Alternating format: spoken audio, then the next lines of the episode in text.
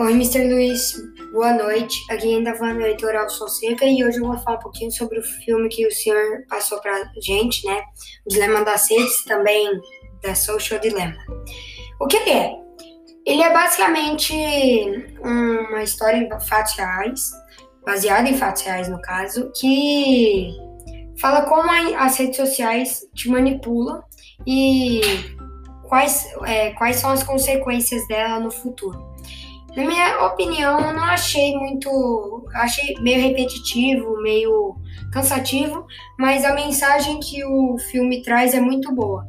E ele é um tipo de filme que você vai ficar com um pouquinho de preguiça para assistir, mas no final de tudo você vai pegar a mensagem e essa mensagem é muito importante, porque eu sei que hoje você depende das redes sociais, mas o que você não sabe é que você está sendo rastreado. Por exemplo, eu estou gravando esse episódio no Anchor, e o Anchor está gravando tudo que eu estou fazendo, então eles podem saber todas as minhas movimentações e etc.